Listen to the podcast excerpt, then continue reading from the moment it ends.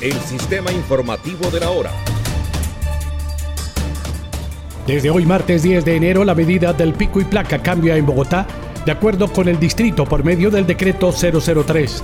Por medio del documento se conoció que la rotación del pico y placa ya no sería cada cuatro meses, pues la entidad enfatizó que la administración determinará cuáles dígitos tendrán restricción en días pares y cuáles en días impares, con una antelación no inferior a 10 días calendario.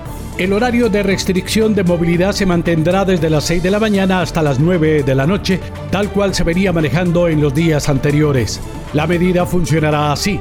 Se restringirá la movilización en los días pares a los vehículos con las placas terminadas en 1, 2, 3, 4 y 5.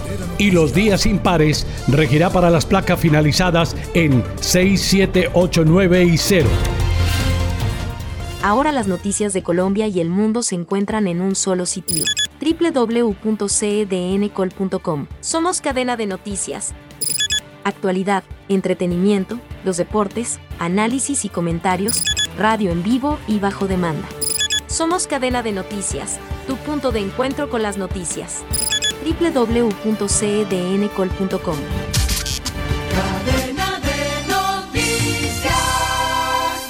Cali y Bogotá albergarán el Suramericano de Fútbol Sub-20 del 19 de enero al 12 de febrero. La tricolor ya comenzó la última etapa de su preparación en la sede deportiva de Colfútbol en la capital de la República. El técnico Héctor Cárdenas convocó a 23 jugadores, seis de ellos de equipos del exterior, para el suramericano que se disputará en Cali y Bogotá. La selección nacional ha conseguido el título en dos de las cuatro ediciones en las que ha sido anfitriona del Campeonato Suramericano Sub-20 de fútbol masculino. Y precisamente hacer respetar la casa y salir campeón es el objetivo del equipo que dirige el técnico Héctor Cárdenas, concentrado en la sede deportiva de la Federación Colombiana de Fútbol en Bogotá.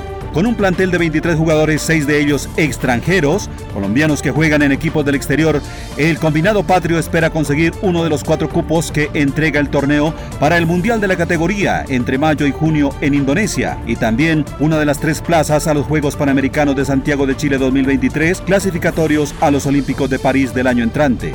La primera fase del campeonato se jugará desde el jueves 19 de enero en el Estadio Pascual Guerrero de Cali y en el Palma Seca en Palmira. La tricolor en el grupo A enfrentará a Paraguay, Perú, Brasil y Argentina. En la otra llave quedaron Ecuador, Uruguay, Venezuela, Chile y Bolivia. La parte final se disputará en Bogotá, en los estadios de Techo y El Campín, en donde se definirá el campeón el 12 de febrero. Colombia ha ganado solo tres de los 29 suramericanos juveniles que se han disputado en la historia. El primero fue en 1987, la siguiente en 2005, ambos celebrados en Colombia, y el tercer título se consiguió en Argentina en el año 2013. Este fue el sistema informativo de la hora